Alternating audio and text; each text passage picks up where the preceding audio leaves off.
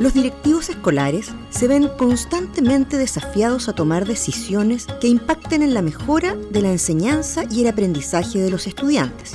En este espacio, destacados académicos del programa del Magíster de Liderazgo y Gestión de Organizaciones Escolares de la Pontificia Universidad Católica de Valparaíso compartirán ideas y reflexiones en torno a prácticas que contribuyan con este propósito.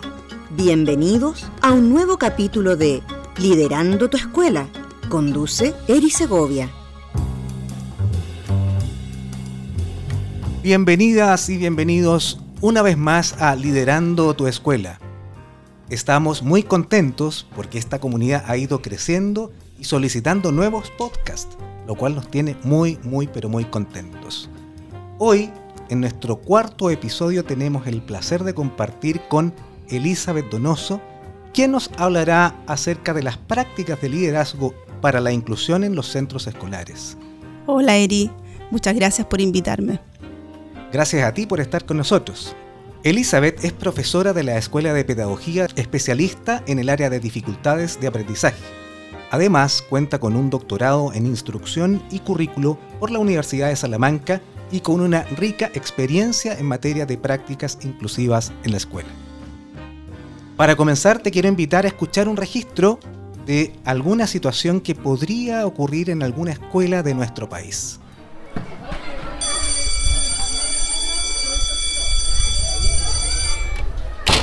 Buen día niños, ¿cómo están? Pasaré lista en breve, pero antes quiero saber si alguno de ustedes ha conversado con Carlos. Tiene más de una semana sin asistir. ¿Cuál es el chiste? Profe, es que siempre se ríen de él, como no tiene brazos, le dicen el mocho. Ah, tengo un mensaje de su mamá. Querida profesora, Carlos está sumergido en una profunda depresión. No quiere ir a clases porque lo rechazan por su condición. Se siente diferente. Nadie quiere hacer actividades con él porque dicen que los retrocede. En lo que esté preparado, retomará las clases. Niños, ya regreso. Elizabeth, queríamos partir con esta dramatización para representar lo que hoy por hoy es una temática que pareciera ser que es un imperativo moral para todos. De hecho, las, distintas normas han dado cuenta de ello. El concepto de inclusión ¿Cómo lo aterrizamos? ¿Qué alcance tiene? ¿Cómo definimos inclusión? Inclusión es un concepto eh, bastante amplio y dependiendo un poco de los autores que tú leas o busques, vas a encontrar que hay definiciones distintas. Para algunos es un paradigma, para otros es un, un enfoque y para otros es una forma de vida. Desde la mirada que sea, paradigma, enfoque o forma de vida, tiene que ver con valores valores de respeto a las personas. Y eso es lo fundamental. Ahora, pasa que si yo estoy en una escuela y soy el director, soy el profesor, soy el apoderado de una escuela, tengo que pensar inclusivamente y eso implica que todo lo que yo haga tiene que ser en función de bienestar y de aprendizaje, participación para todos los estudiantes, partiendo por el acceso. ¿ya?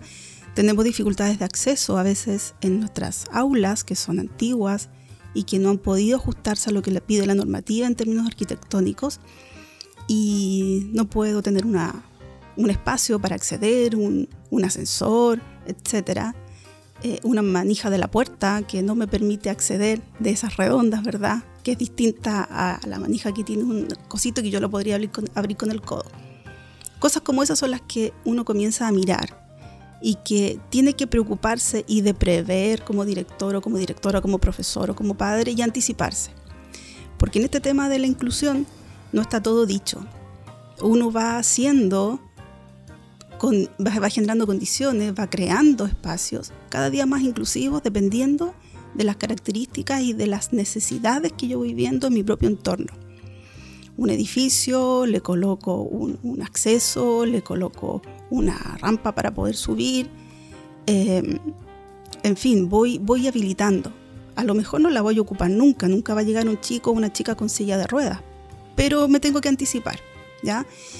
Y este tema del bullying por ejemplo, es un tema muy marcado en nuestra sociedad. Nos caracterizamos prácticamente todos por tener un sobrenombre hacia las personas. Partimos desde chiquititos y todos caemos en eso.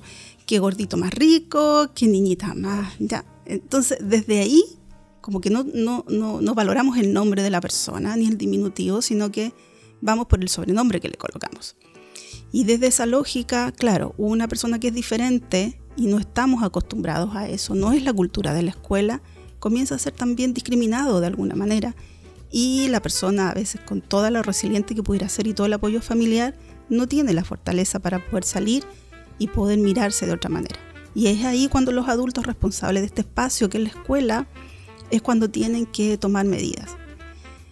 Cuando hablamos de inclusión en el liderazgo, en el magíster, nosotros nos fundamentamos mucho, nos basamos mucho en el índice de inclusión, que tiene varias versiones. 2000, 2000 ¿El índice es un modelo, una manera de aproximarse al fenómeno de cómo trabajar esto? Sí, sí. Y, y de hecho este índice, eh, que es de Tony Bott y Mel Ainscoe, eh, la última versión está en digital y también está en papel. Y este que el nombre index está en inglés, pero si nosotros lo hacemos la traducción es índice, es un índice de inclusión, no es una metodología. Eh, eh, es más que eso, es una forma que tú tienes para abordar el tema de tu escuela y para poder estudiarte. ¿Qué es lo valioso de este índice? Este índice, aparte de ser nuevo, 2015, reciente, fue generado con especialistas, pero también con padres, también con profesores de escuela, también con equipos directivos y también con personas que tienen, que presentan discapacidad o algún tipo de necesidad de apoyo. Entonces el INDEX en su primera versión lo trabajó un grupo grande, además internacional, no es de un solo país.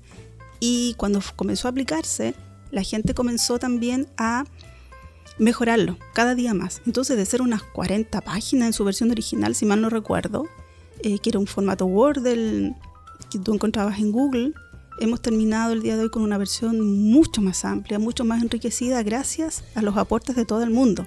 Entonces en el magíster, cuando los estudiantes presentan estas dificultades, estos nudos, estas barreras, porque así se llaman, barreras para que un estudiante pueda participar y aprender en un colegio. Miran el índice y se encuentran ahí con tres grandes dimensiones en las que ellos pueden explorar cómo está su escuela en respecto de, lo primero es la cultura. En esta escuela que tú mencionas le falta cultura, cultura inclusiva. Le falta cultura a esos chicos y si los chicos no lo tienen es porque los profesores a lo mejor no lo hemos trabajado y si no lo hemos trabajado porque el líder no nos ha puesto, ¿verdad?, en ese escenario. Y la segunda gran dimensión es política. Es decir, si tengo una cultura, está en mi proyecto educativo institucional, está en, mis planes, está en el sello de, mi establecimiento escolar, lo lógico es que tenga políticas que apoyen esa mirada inclusiva que tengo que darle a todo lo que hago en el establecimiento. Y una vez que tengo política, tengo también la obligación de generar estas prácticas que sean inclusivas. Y la práctica tanto a nivel del currículum, pero también de la participación, de la convivencia y de todo lo que genera un espacio de aula. Entonces, cuando los estudiantes del magíster lo conocen, como es un índice, como es una orientación, una guía, le encuentran mucho sentido y cuentan con eso, con un primer instrumento que les permite evaluar. Porque lo valioso que tiene el índice es que cada dimensión, son tres, ¿verdad? Cultura, política y práctica, tiene cada una de ellas dos secciones grandes en esa, mismo, en esa misma dimensión. Y cada una de las secciones tiene un promedio de 26, 27 preguntas o temas que pueden ser perfectamente trabajados en una escuela a modo de un cuestionario, a modo de una entrevista, la realización de un focus group para hacer preguntas a la comunidad, a los padres, a los mismos estudiantes, a tus profesores, a tus equipos directivos, respecto de esa cosa puntual que está pasando en la escuela. En este caso, por ejemplo, cómo yo recibo a ese otro que evidentemente tiene una condición particular, pero hay que respetarlo, hay que valorarlo. Entonces, este índice te da pistas de lo que tú podrías hacer con tu escuela, qué podrías preguntar, ver, establecer dónde están esos indicadores que están más bajos para poder trabajar. A veces son los jóvenes cuando contestan estas preguntas los que tienen una son más abiertos a esta, condición o al que es diferente, pero al momento de vivir el día a día lo hacen de manera contraria, ¿verdad? Que en la práctica no lo son tanto. Tenemos muy normalizados algunas eh, experiencias, bien esto del humor, que a veces malentendemos el humor y, podemos lastimar a una persona a partir de una broma que para uno puede ser muy normal y uno se ríe entre todos, pero el que se siente afectado o aludido no, necesariamente es así y a veces puede ser una broma muy pequeñita, muy inocente, entre comillas. Exactamente, entonces yo lo puedo decir en el papel porque los jóvenes son muy solidarios, los jóvenes tienden siempre a ayudar al otro, pero a la hora de juntarse entre ellos a veces generan esta, la, burla. Entonces, ¿cómo, ¿cómo hacer ese cambio? ¿Cómo hacer tomar conciencia de que al otro también le duele? Y en eso la responsabilidad la tenemos los profesores. Ahora, afortunadamente en las escuelas existen estos equipos de convivencia, hay equipos multidisciplinarios que pueden ayudar a los profesores y a los equipos directivos a abordar el tema. Porque otra de las cosas importantes que nos menciona la inclusión en general es que el trabajo colaborativo es fundamental. En esto uno no está solo. Uno, el profesor del primero A, con esta dificultad, o del tercero medio A, no es el único responsable. Somos todos. Todos tenemos que llegar a la inclusión. ¿Por qué? Porque es un derecho. Es un derecho de los niños y de los jóvenes que se respete su diversidad. Desde una mirada muy externa, sin, desde la ignorancia, no es un tema tan fácil. ¿eh? Porque una cosa es asumir la inclusión y estar dispuesto a cambiar nuestros procedimientos, como dices tú, cambiar la cultura y muchas otras cosas más, porque la diversidad aquí no es solamente una discapacidad física, puede ser una discapacidad cognitiva o bien una, cualquier tipo de condición que nos incomode finalmente, ¿no? Exacto. Por ejemplo, migrantes. Era un tema que en el magíster mismo no veíamos hace, no sé, unos cinco años atrás, no era parte de lo que veíamos en el índice, que también lo recoge, ¿ya? Y de un, tiempo a esta parte, las problemáticas de los profesores ya no era el tema de la conducta, no era el tema de los valores, como aparece eh, regularmente ¿verdad? En la, enseñanza media. No, el tema era cómo hacer partícipe a estas familias que venían desde fuera y que estaban en mi escuela. ¿Cómo, lo abordo? ¿Ya? los convierto chilenos o respeto su cultura, pero ¿cómo, ¿cómo lo hago? Y a través de las preguntas que ellos mismos fueron generando a partir de lo que propone el index, fueron eh, generando en sus escuelas una mirada distinta. Ya yo me acuerdo el año, si mal no recuerdo el año antes pasado, dentro del grupo de los profesores había algunos del interior y dentro del interior había mucha gente que venía de otros países. Y para ellos fue todo un desafío y lograron hacer cosas muy bonitas con, con sus alumnos. Entonces, claro, no es solo lo que tú dices, pues no es solamente la discapacidad. hay una cantidad importante de condiciones que más, más que y que muchas veces pueden ser incluso invisibilizadas por la misma cultura, por la misma inercia que uno trae desde las cosas que uno tiene normalizado en, su modo de, de vivir. Exactamente, y fíjate tú que en la universidad también hay personas que requieren de algún tipo de apoyo. A veces las personas que tienen alguna situación de discapacidad no lo expresan, no lo requieren y, pasan por la universidad sin un profesor haber hecho nada. Eh, porque él no, no, lo necesita. Pero hay otros que aparentemente aparecen como personas que no debieran tener ningún problema, pero sí los presentan y uno lo empieza a ver con el rendimiento, con la empatía, con que, con que ya sienten que no son para esta carrera, se sienten tristes, desmotivados y la deserción también pasa a ser parte de sus opciones. Y ahí nuevamente, si somos una institución inclusiva, nos preocupamos de ayudar, apoyar, pero también de prevenir y de anticiparnos a todas esas situaciones. Entonces te hace un cambio de giro a todo lo que tú has pensado hasta ahora, que de verdad te plantea otra vida, otra escuela, otra forma de llegar a, a las personas. Como lo has planteado, la inclusión presenta varias aristas desde estas realidades distintas, educativas, y y por lo mismo te quiero invitar nuevamente a escuchar otra situación que posiblemente se da en alguna de las escuelas de nuestro país.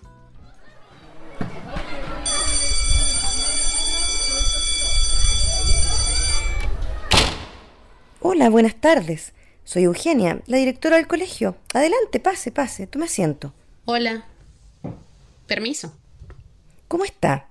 ¿En qué podemos ayudarla? Bueno, sinceramente estoy un poco preocupada Mi nombre es Martina Suárez, apoderada de Antonella García de Tercero Medio A.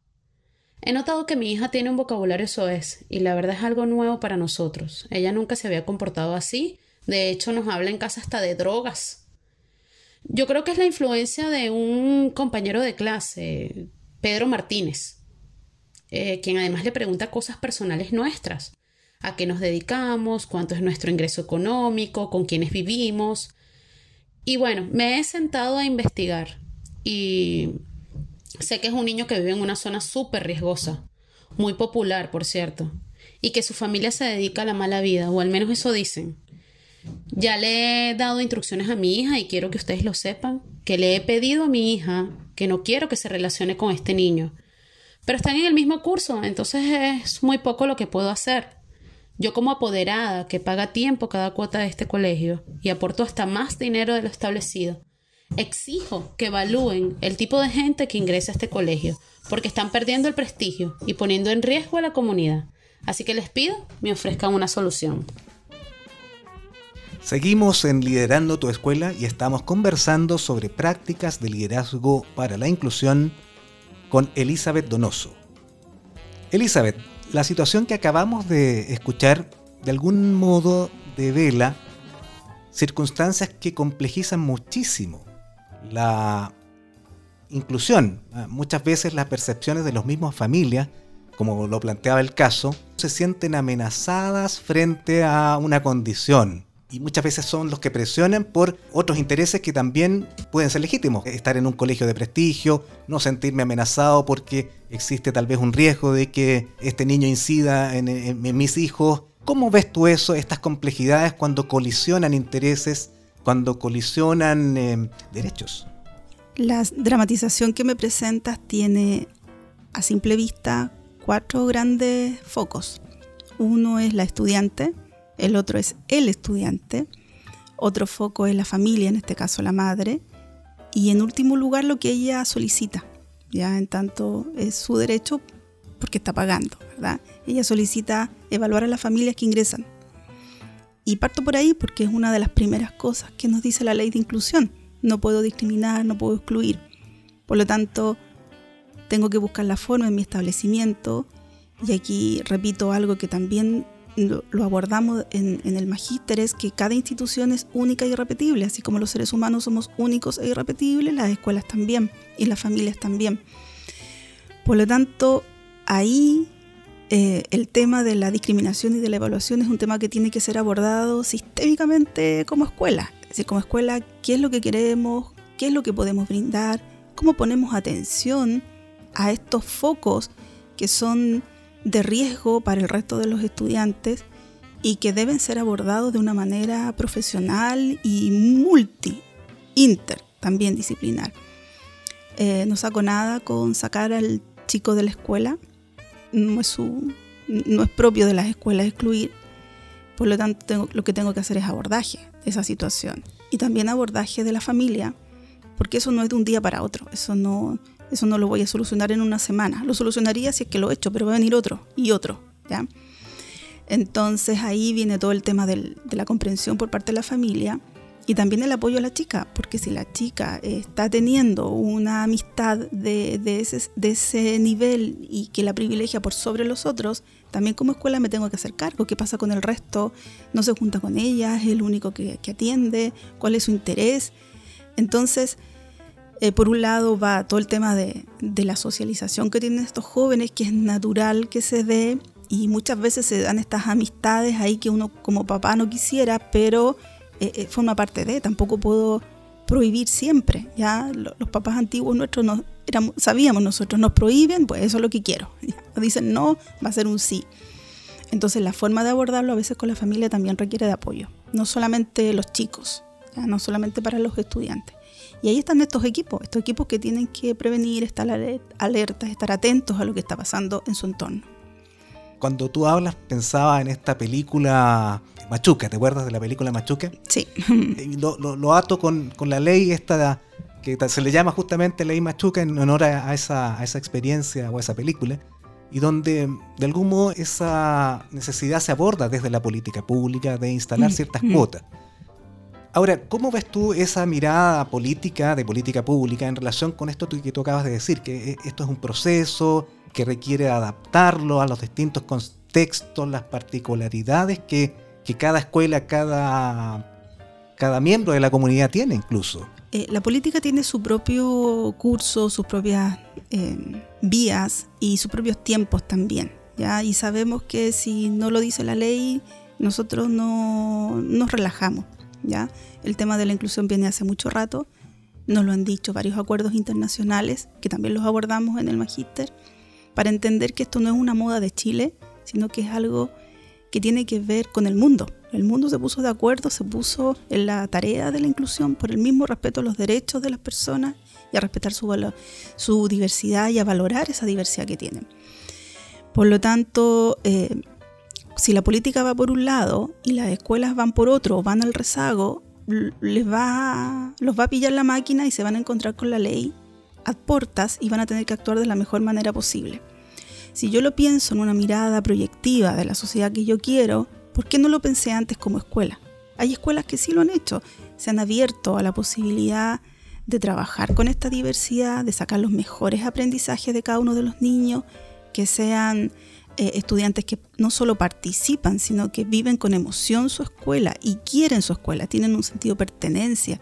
Es el, grupo que formamos que nos va a acompañar a toda una vida. Eh, todos sabemos la edad que tenemos y nuestros grupos de WhatsApp, por ejemplo, están cargados de aquellas generaciones que se han reencontrado y a lo mejor no saben porque viven en distintos lugares del mundo, pero es como que si estuvieran ahí. ¿ya?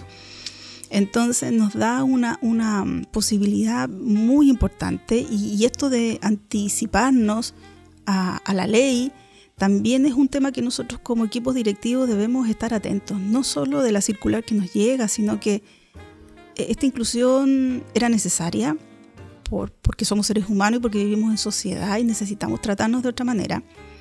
Por lo tanto, tengo que mirar en mi escuela y ver qué es lo que puedo hacer y, no lo voy a resolver todo mañana, eh, sí, pero sí tengo que ponerme plazos para llegar a eso y trabajar por eso, ¿ya? Y además de eso, cuando yo diga soy inclusivo, no puede pasar que lo he logrado, estoy contento con mis profesores y nos llega una pandemia 2. Ojalá que no, pero imagínate, nos viene a generar nuevos desafíos. Los estamos viviendo ahora.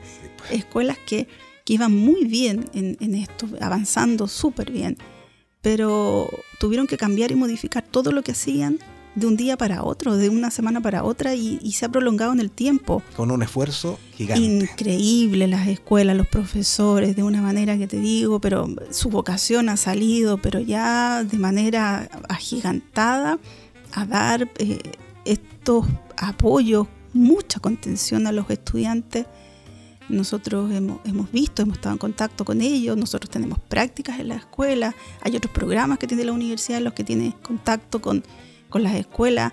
Eh, y claro, ahí tú te das cuenta que las escuelas han tenido en primer lugar que hacer la contención de los estudiantes y de la familia. Entonces... Van eh, surgiendo necesidades conforme a cómo cambia el contexto. Y tal vez cuando te escucho me pasa que tal vez la política pública lo que intenta es dar los primeros pasos. Ah, hay una historia, un cuento chino que te he escuchado por ahí ah, que habla de eso. Alguien tiene que partir con esto, ¿no? Alguien tiene que partir, exactamente. Sí. Eso, eso es en la escuela y a veces es un profesor. Ya, por lo general me, ha pasado que los estudiantes de que vienen al magíster son estudiantes que saben que tienen una diversidad a la que atender y sienten que les faltan, les faltan algunos elementos y quieren también aprender de los otros qué es lo que han hecho no es un profesor que llega a tomar el magíster o, una persona, porque hay más, además de profesores, hay, ¿verdad?, otros profesionales que buscan el magíster. Eh, cuando llegan y ven, y, ven esto, no es, no es que vengan diciendo, oh, ahora me encuentro con la inclusión. No, dentro de lo que ellos buscaban estaba cómo hacer mejor lo que hacen y se, y se encuentran con que tiene un nombre. Y ese nombre tiene metas, tiene áreas, tiene dimensiones, tiene indicadores, si hablamos del índice, ¿verdad? Y otras un montón de cosas más, porque todo termina no solo en el acceso, en la participación, sino que en el aprendizaje. Y ahí entonces empiezan a generarse todos estos intercambios, estas ideas que van saliendo de los profes. Los profes son muy creativos. Y al ser creativos van pensando en que pueden mirar, cuando vuelvan a su escuela, mirarla de otra manera. Y generar aquello que no tiene, pero que sí podría ser de mucha utilidad para el momento que están viviendo.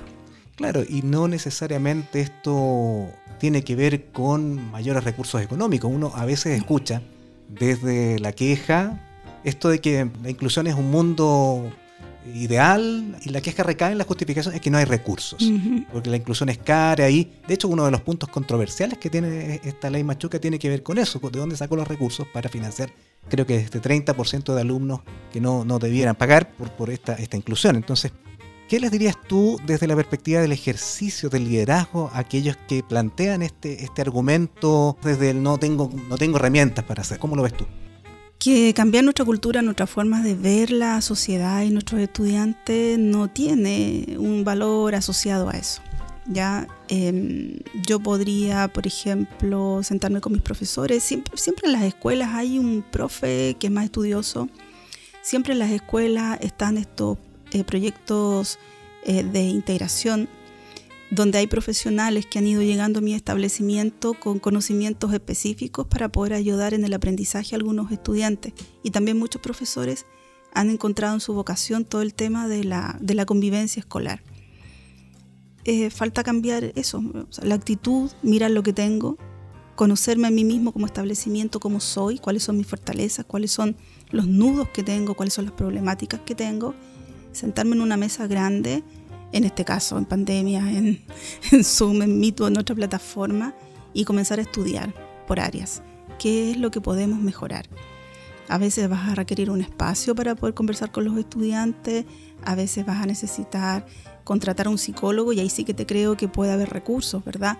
Pero también están proporcionados cuando tú sabes justificar el, el gasto, entonces no te demanda más allá y materiales los que nosotros generamos siempre para, poder trabajar. No, no, necesitamos un super material para poder... Eh, es más voluntad, ¿verdad? Finalmente tiene que ver con la voluntad, salir del espacio de comodidad en que muchos a veces estamos y hacerse cargo de hacer primero, ser más consciente. Eh, que hay distintas condiciones y que muchas veces están invisibilizadas y hacerse cargo, como dices tú, conversando, haciendo participar a, los distintos estamentos de la comunidad. Exactamente, y siempre hay un profe que tiene ideas potentes al respecto, porque lo ha vivido eh, por sus hijos, que están en otro establecimiento y, y han hecho actividades para coger la integración. Otro que tienen un estudiante, algún pariente que tuvo algo con estudiantes eh, que tenían alguna dificultad y manifestaron, no sé, formas de abordaje distintos. Aparte de las mismas profesoras de educación especial, los profesores de música tienen tanto que decir, los profesores de educación física que tienen una forma, ¿verdad?, distinta ellos del abordaje, de la convivencia son los profes que en este caso nos pueden hacer, eh, nos pueden brindar mucho apoyo para mirar el, todo y las partes a la vez, como, un sistema, ¿ya? Y también los mismos padres. A veces son los padres con los que uno tiene que contar, ya no como el apoderado que viene y se sienta, sino que el apoderado como viene y trabaja. Es cierto, los papás están súper demandados de trabajo, eh, a veces no alcanzan a llegar ni a las reuniones, hagamos reuniones a lo mejor distintas. Eh, me han contado colegas que ahora que las reuniones las hacen por WhatsApp o por Meet, han tenido mucha más asistencia de los padres que antes cuando era presencial. Entonces, buscar la forma y preguntar a los padres qué, más les acomoda, porque los cursos cambian de un año a otro, de un, semestre a otro. Eh, ¿Verdad? Nos vamos en el verano y llegan chicos distintos, los papás también llegan un poco distintos. Preguntar cómo, lo hacemos, qué hacemos, cómo, vemos nuestro establecimiento, dónde están los problemas en cada curso, en la escuela en general, para poder abordarlos de la mejor manera. Dentro de tu experiencia que has tenido con estudiantes, trabajar en, investigación en, la temática de la inclusión, me imagino que te ha llevado a conocer una multiplicidad y diversidad de experiencias en, gestión en este, en este espacio. ¿Hay algún modelo, además del index, ah, o alguna práctica que tú puedes decir, mira, esto funciona? O, siempre va a ser contextual? ¿Hay algún modelo de gestión que ayude a los directores hoy día a hacer un, o estamos recién partiendo, hay que investigar un poquito más? ¿Hay alguna recomendación que tú harías o directamente esto requiere ser muy situado en el contexto de cada organización? Eso último, situado en el contexto, porque no hay una fórmula que sirva de un colegio a otro. recetas no hay. No, en esto no hay recetas. No, no, no, no. pueden haber que tú porque a ver, una, una, cosa interesante es el intercambio entre escuelas también. Como yo te decía, un profesor que tuvo experiencia trabajando con un estudiante y le dio resultado, eso lo puede llevar a su escuela, de su escuela lo pueden llevar a otra escuela. Eso sí, pero así como modelo, no, porque incluso piensa tú que los, los planes de mejora de las escuelas son distintos, son situados. Claro. Son en función de, lo, de los de los números que ellos tienen, de las características que ellos tienen. A mí me gusta más hablar de los aprendizajes que de los números, ¿ya? Y de cómo se sienten los, niños y los jóvenes en las escuelas, que eso es lo realmente importante. Si están aprendiendo y si están contentos, si tienen ganas de seguir estudiando, porque lo estamos haciendo bien. Y si quieren ir a su escuela también. Y si son amigos entre ellos, mucho mejor. Entonces, esas son las cosas un poco que, que hay que mirar. Que son más bien principios, más que modelos, prácticas, estrategias concretas. Son principios esenciales que tienen que ver más con, eh, como decía esto, un asunto cultural. Un asunto de que nosotros comencemos a ver y valorar como importantes cosas que tal vez todavía no valoramos. Exacto, porque, porque cada escuela tiene un sello particular, porque cada escuela tiene una misión y una visión, las universidades lo mismo, el programa lo mismo, ya este programa se caracteriza, ¿verdad?, por participar tres facultades y mirar entonces la escuela desde tres focos. Bueno, las escuelas igual, por lo tanto un modelo como tal, difícil. Sí, miren el index, está en Google, eh, ahí lo, bajan, eh, Index 2015, y ya les van a dar pista a, a, los profesores y por qué no a los padres también, y es un documento muy fácil de leer y de también de hacer la bajada, como para poder empezar a, decir, bueno, mi escuela este, este, este próximo año lo puedo empezar a mirar desde otra lógica, desde otra manera. ¿ya? Eso. Y, hacer un trabajo colaborativo al interior de la escuela y también con las otras escuelas que tengo en, cerca mío. Podríamos seguir conversando toda la mañana, los tiempos están restringidos, así que te agradecemos el aporte del Index porque parece que hay un encuadre general donde podemos ir a buscar nociones y que entiendo que ha sido construido colaborativamente. Sí. ¿Ah? Y a partir de ahí ir construyendo y mejorando nuestra institución escolar. Gracias Eli por estar con nosotros hoy día, por tu tiempo y por tu gran aporte a liderando tu escuela. Muchas gracias a ustedes por la oportunidad, por la invitación y esperemos que haya una segunda oportunidad. Adiós.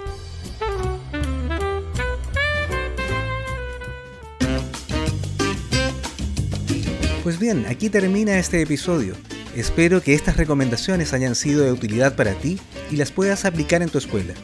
Me despido con un afectuoso saludo. Soy Eri Segovia y espero encontrarte nuevamente para analizar otros temas en un futuro episodio de Liderando tu escuela. Hasta un próximo encuentro.